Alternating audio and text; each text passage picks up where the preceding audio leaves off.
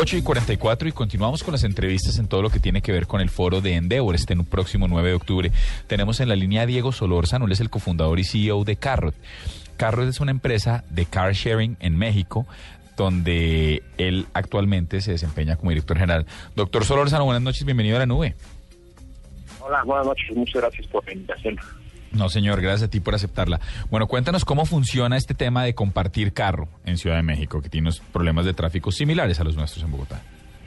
Como lo mencionaste, somos la primera empresa de car sharing en México, de hecho la segunda en América Latina, eh, y de lo que se trata es de que nuestra empresa eh, pueda poner vehículos por toda la ciudad con un sistema de autoacceso para que cualquier persona eh, pueda manejar en cualquier momento sin tener que comprar un vehículo. Como te decía, ponemos vehículos estacionados por toda la ciudad para que la gente los pueda rentar a través de su celular, ya sea por hora o por día, con tarifas que incluyen gasolina y seguro. Dale, no, pues, no, no, no. A mí lo que lo que quisiera saber un poco con las buenas noches, Diego, eh, cómo ha funcionado este ejercicio, porque sin duda en nuestras ciudades latinoamericanas el, el tema de la seguridad, el tema de la delincuencia generalmente pone estos, estos proyectos como una, una pequeña traba para que funcionen con, con normalidad, digamos. Sí, claro, y, de hecho, eh, bueno, eh, la historia de cómo evolucionó este modelo de negocio. Empezó hace 30 años en Suiza y ha crecido mucho, eh, digamos, en los países de mayor desarrollo del mundo. Y cuando lo estábamos eh, intentando hacer en México, desde luego que el primer punto negativo, lo primero que nos decían era pues justo lo que toca, ¿no? Que nuestras sociedades eh, aún no están listas de alguna forma porque son ciudades muy inseguras, porque tenemos una falta de cultura cívica importante eh, y una larga lista, etcétera. Pero fíjate que llevamos tres años operando. En esos tres años que llevamos operando hemos tenido un índice de vandalismo del 0%.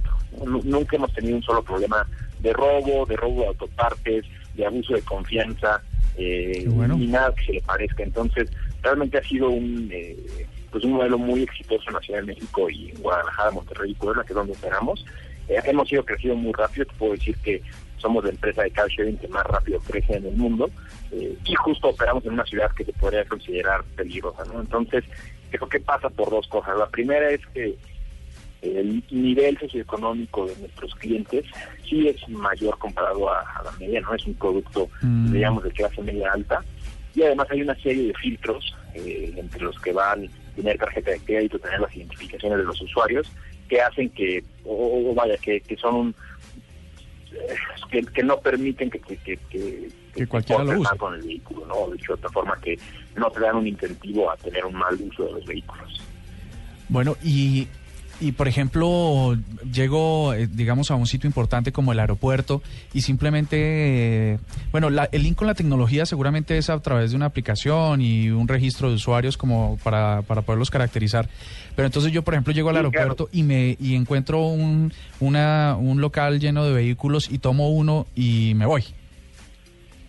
Sí, correcto. Eh, realmente como funciona es muy sencillo y nos esforzamos porque pues tiene una experiencia muy sencilla para nuestros clientes.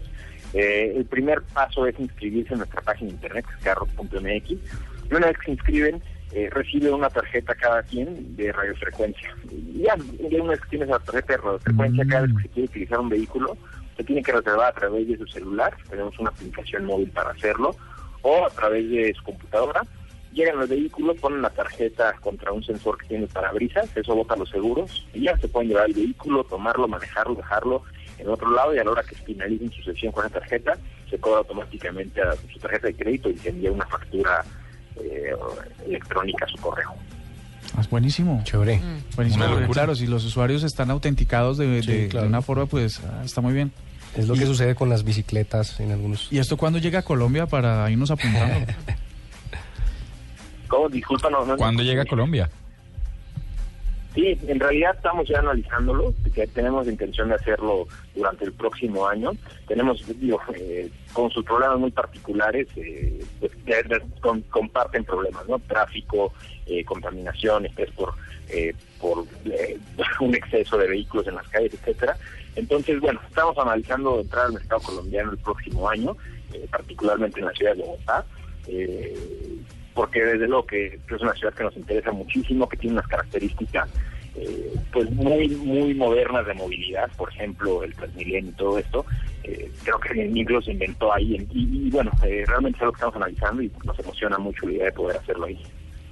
Bueno, pues nos queda absolutamente claro, ahí está. Carrot, la gente va a poder ver este ejemplo de primera mano a Diego Solórzano este próximo 9 de octubre en el foro de Endeavor y Foros del Espectador. Muchas gracias, Diego, por estar con nosotros. Sí, así es. Estaremos en la próxima semana en el foro de Endeavor. Yo, soy un emprendedor de Endeavor eh, y la invitación está abierta.